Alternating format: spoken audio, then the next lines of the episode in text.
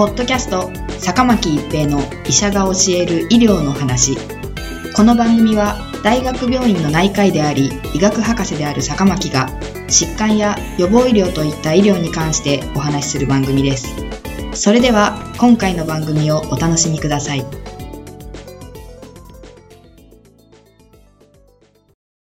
皆さんこんにちは、坂巻一平です。ポッドキャスト、坂巻一平の医者が教える医療の話。今回は心肺蘇生法です。心肺蘇生法、カルディオプルモナリーリサシテーション、CPR は、心肺停止状態の人の循環の補助方法です。心肺停止状態とは、意識がなく、呼吸がなく、循環がない状態のことを言います。心肺蘇生法は特殊な器具や医薬品を用いずに行う一時救命処置、ベーシックライフサポート、BLS と、BLS のみでは心拍が再開しない場合に、救急車内や病院などで、救命救急士や医師など、有資格者が気管相関や高濃度酸素、薬剤投与も用いて行う二次救命処置、アドバンストライフサポート、ALS があります。ALS はアドバンストカルディオバスキュラーライフサポート ACLS ということもあります。心肺蘇生の目的は脳への酸素供給維持です。脳は呼吸が止まってから4から6分で低酸素による不可逆的な状態に陥ってしまうため、一刻も早く脳に酸素を送る必要があります。できるだけ早く心肺蘇生が開始された方が救命率は高くなるため、現場に居合わせた人、すなわち市民救助者によって心肺蘇生術が行われるかどうかが救命率に大きく関わると言われています。一時救命処置で心肺停止状態と思われる方を発見した場合、まず周囲を確認し安全を確かめます。この時点では倒れている方がなぜ心肺停止に陥ったのかわからず、救命処置を行う者にも危険が及ぶ可能性があるからです。その後倒れている方の意識を確認します。肩を叩いて耳元で大きな声で大丈夫ですかと声をかけます。その後に119番通報をします。周りに複数の人がいれば応援を頼み、119番をしてもらったり、自動体外式除細動器 AED を取ってきてもらったりします。呼吸の確認をし、呼吸がなければ即座に胸骨圧迫を開始します。判別不能、不自然な呼吸、または10秒以内に確認ができなければ、呼吸なしとして扱い、胸骨圧迫を開始します。胸骨の下半分、胸の真ん中に手の付け根を置き、両手を重ねて圧迫します。肘をまっすぐに伸ばし、1分間に100から120回の速さで継続できる範囲で強く圧迫を繰り返します。ガイドラインでは胸が約5センチ沈むように圧迫するが、6センチを超えないようにするとありますが、胸が明らかに沈むように強く圧迫することが重要です。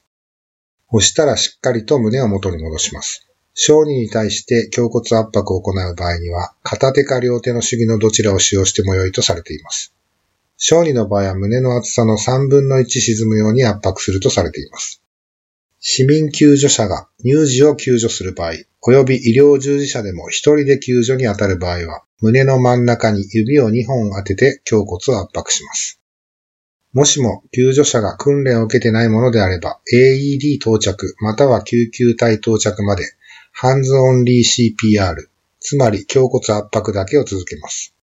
訓練を受け自信のある市民救助者の場合は、仰向けに寝かせた状態で片方の手で額を押さえ、もう片方の人差し指と中指で顎を上に持ち上げることにより気道確保を行います。口の中に異物があれば除去します。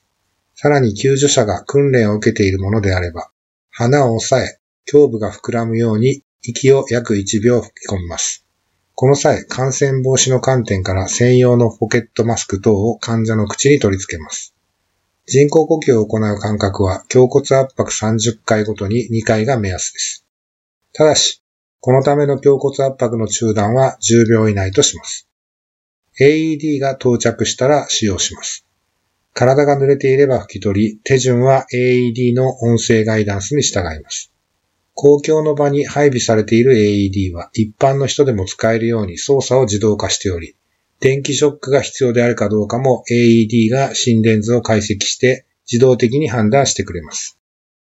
これら一連の一時救命処置で重要なことは、いかに早く確実な胸骨圧迫が開始できるかどうかです。訓練されていない救助者は人工呼吸のことを考えず、とにかく胸骨圧迫に専念します。人工呼吸をせずに胸骨圧迫のみの心肺蘇生をハンズオンリー CPR と言いますが、訓練を受けていない救助者の場合、胸骨圧迫プラス人工呼吸と救命率にほとんど差がないと言われています。しかし、これは心臓を原因とした成人の心肺停止の場合であり、小児の場合は窒息等の呼吸停止を原因とした心肺停止の可能性も高く、その場合は人工呼吸を併用した方が救命率は高くなると考えられます。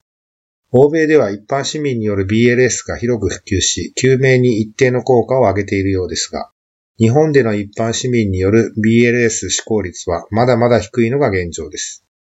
BLS のさらなる普及を目指して各種の団体が講習を行っています。一般の方たちがこのような講習を受けて一時救命の意識が広がれば、日本でも市民救助者による救命率が上昇するかもしれません。